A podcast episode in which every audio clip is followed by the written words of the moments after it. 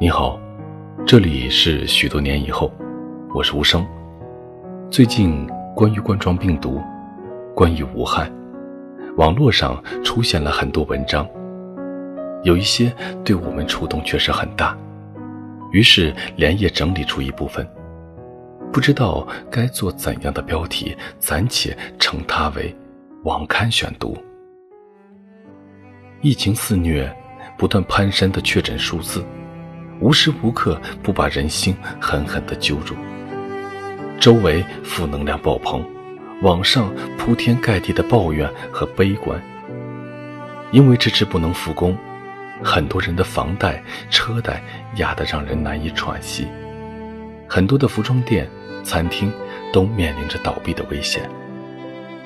如果你不幸目睹，甚至经历了这场灾难下的生离死别，一定越加深感世事无常，慢性戚戚。身处于巨大的恐慌之中，大家都觉得生活太难了。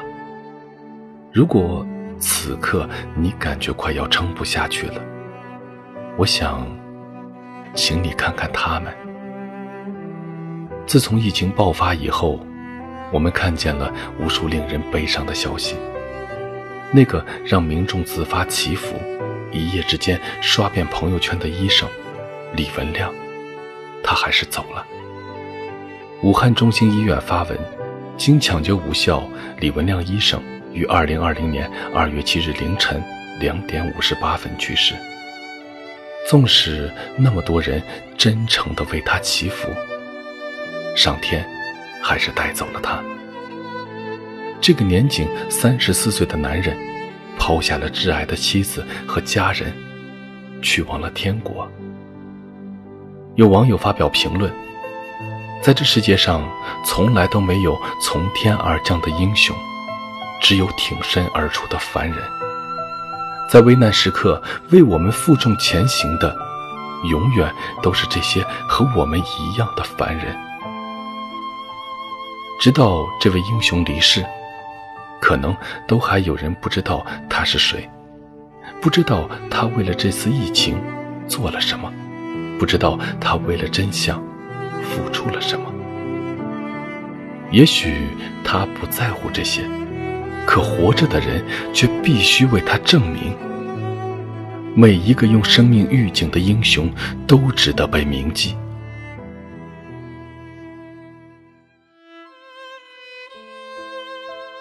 在四川攀枝花市，一个小男孩的父母坚守在抗击冠状病毒的一线。父母去抗击疫情了，男孩子一个人在家里。记者来采访，谈起爸爸妈妈去了一线的事情，男孩子嘴角抖动，强忍着哭腔答道：“自己一个人在家很不好受，感觉很孤独。”当记者追问。那你是怎么来调节自己的呢？男孩子抹了一把鼻涕，答道：“深呼吸。”那个什么时候知道爸爸妈妈要去一线那个抗击疫情的？呃，就是，嗯，呃，这是武汉出来的那个新型那个冠状病毒。那当你知道爸爸妈妈要去一线，你是什么感受啊？嗯，呃，不好的感受。因为在家里一个人，感觉很孤独。是怎么来调节自己的？嗯，呃，深呼吸。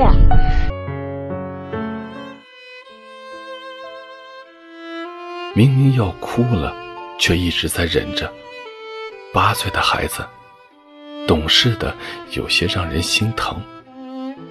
他的爸妈一定曾经无数次的告诉他。你是一个小小的男子汉，所以小小年纪便早早的学会了深呼吸，来调节情绪。想想我们在家隔离十几天，就无比艰难，但眼前这个小小的孩子，除了孤独，还要肩负着父母上一线的恐慌。正是这样千千万万个小家的牺牲。才保证了大家的生命健康和安全。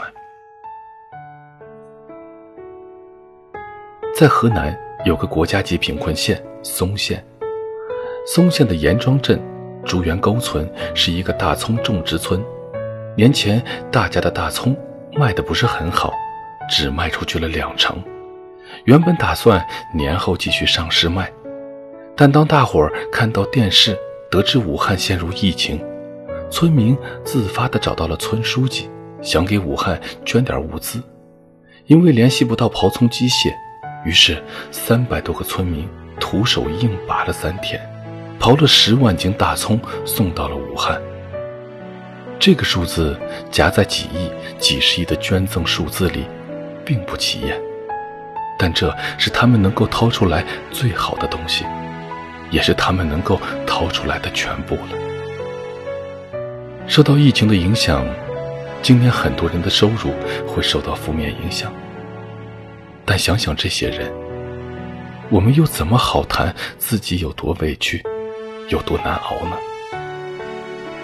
现在河南下雪了，地上路滑，司机师傅，你们开车一定要慢一点，一定要平安回来。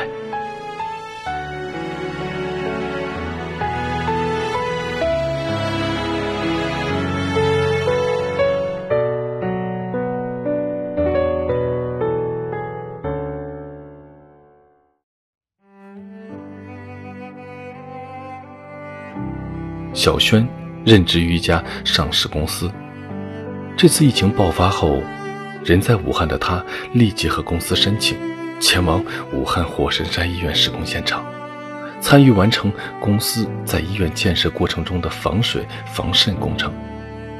尽管小轩刚结婚不久，但妻子已经怀孕四个月了，他不去现场，也不会有人说什么。可是。身为湖北分公司的工程总监，他不能临阵脱逃，将本该属于自己的工作职责交给别人。更何况，职责背后还有风险。小轩从除夕当晚离开家之后，已经十多天没有和家人联系了，只是每天有空的时候，给媳妇儿发条短信，报个平安。当记者问他：“你不想念家人吗？”小轩说：“我也是人，不想是假的。但是在工地上，一是没有时间，二是不想让家人担心。虽说工地上的防护措施都做得很好，但毕竟身处疫区，风险还是有的。现在心里只想着工程进度，别的没有时间去看，也不想去看。这边进度快一天，就意味着那些危重病人的希望又多了一线。”自己做的事情不如医护工作者伟大，但也是积德行善。二月三日，小轩参与建设的火神山医院已经正式的完成军地交接。在未来，火神山医院将收治危重病人，而像小轩这样的参与建设者们，还会为后续医院的硬件维护提供各种技术支持。只要这场没有硝烟的战役还没有结束，小轩以及他的工友们还会严阵以待，守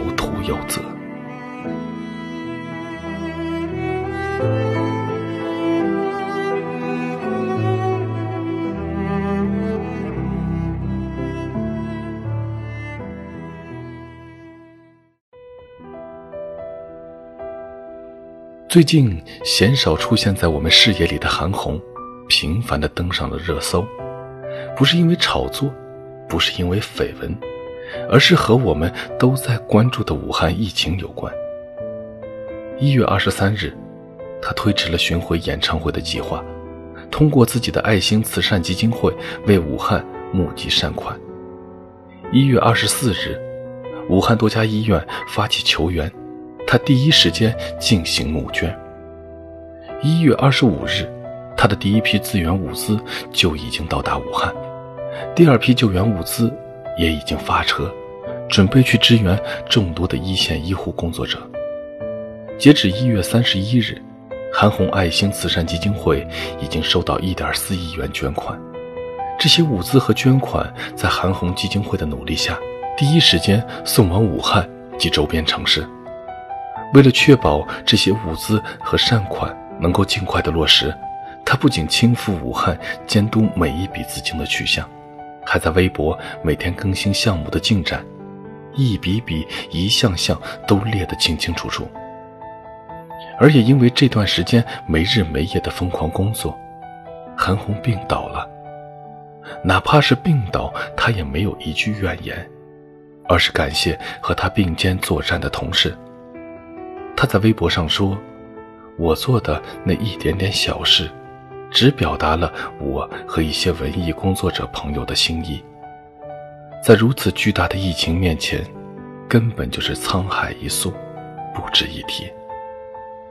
在他看来是不值一提的小事，却让这个寒冷的冬天多了一丝温暖。而这样的小事，他一做就是十九年。”曾有人这样评价韩红：“她是歌唱家里最会做慈善，慈善家里最会唱歌的。这些年来，她捐出的总额达到十亿元，其中既有募集来的善款，也有个人自掏腰包的捐助。”还记得在一次采访中，韩红这样说：“你要把自己填充的那么满，这个是跟自己想要的太多了吗？贪念，真的是贪念。”贪什么名和利？名你是有的，我不需要什么名，但是我希望能够给自己积攒一些财富，我希望能够多赚一点钱，因为我这么多年从来不拍广告，是因为你军人的身份，军人的身份也有，找我的广告我不愿意做，有些食品呢我我不敢做，我怕出事儿。我们现在演出特别少，没有什么演出，所以好不容易有一次演出，就希望能够尽可能的去。然后我希望我能赚点钱，把他们这些钱都积攒起来，因为这些年我一直在捐款，快捐空了。我希望我能挣点钱。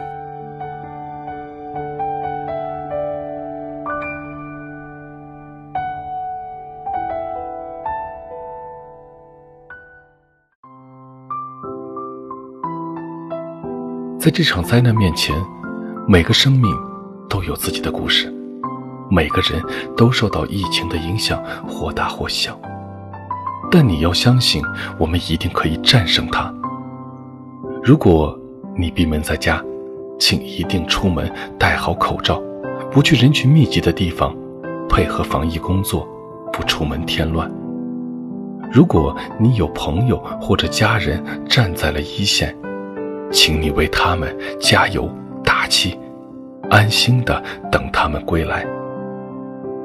即使现在很难，但有这么多平凡的人在默默的付出，在坚守。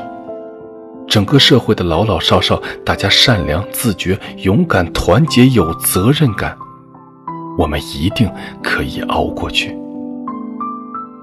这两天，很多地方又开始下雪了，大地白茫茫的。你家那边下雪了吗？不要害怕，没有一个寒冬是不可逾越的，没有一个春天不会来临。武汉的樱花快开了，我们一起扛住，等那春暖花开。这里是许多年以后，我是无声，我在内蒙古，跟你道一声晚安，城市另一端的你。